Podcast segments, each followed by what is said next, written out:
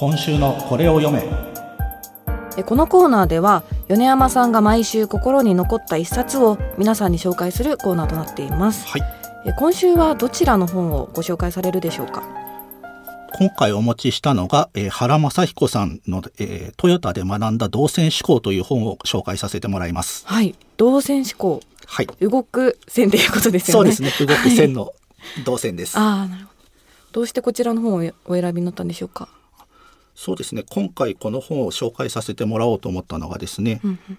こう思考法という本思考法とつくタイトルの本ってどうしても頭の中でいろいろ考えたりとかしてこうとっつきにくいなっていうイメージがあるかと思うんですけども、はい。今回ご紹介する動線思考というのは文字通り自分が動いてみてうんうん。効率的に今日動けたかなとか、そういったことがこう分かりやすいというところでですね非常に実用性が高いんじゃないかなということで皆さんにも役立つんじゃないかなと思って持ってきました。ああありがとうございます。動線っていうとこうパッとどういう意味なのかなというか、まあ、意味はわかるんですけど、は どういうことをこの本で紹介されてるのかなっていうのがまだちょっとわからないんですけど。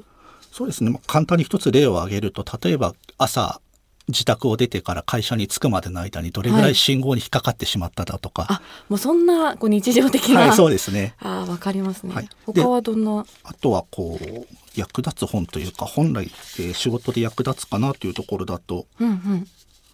仕事をするときに両手で同じ動作をす両手で同じ動作をするようにするというのが一つのあれになってまして、イメージとしましてはランチ時とかにこう片手でおにぎり食べながら仕事をするとかは非効率的だっていうところが紹介されてるんですね。えー、そうなんですか？そうだ仕事をするならする。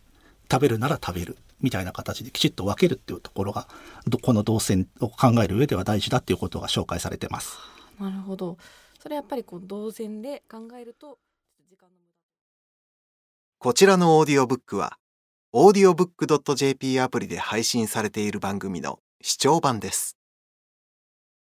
全編をお聞きになりたい方は、audiobook.jp アプリをご利用ください。スマートフォンから App Store か Google Play で audiobook と検索し、audiobook 耳で楽しむ読書アプリをインストールしてご視聴ください。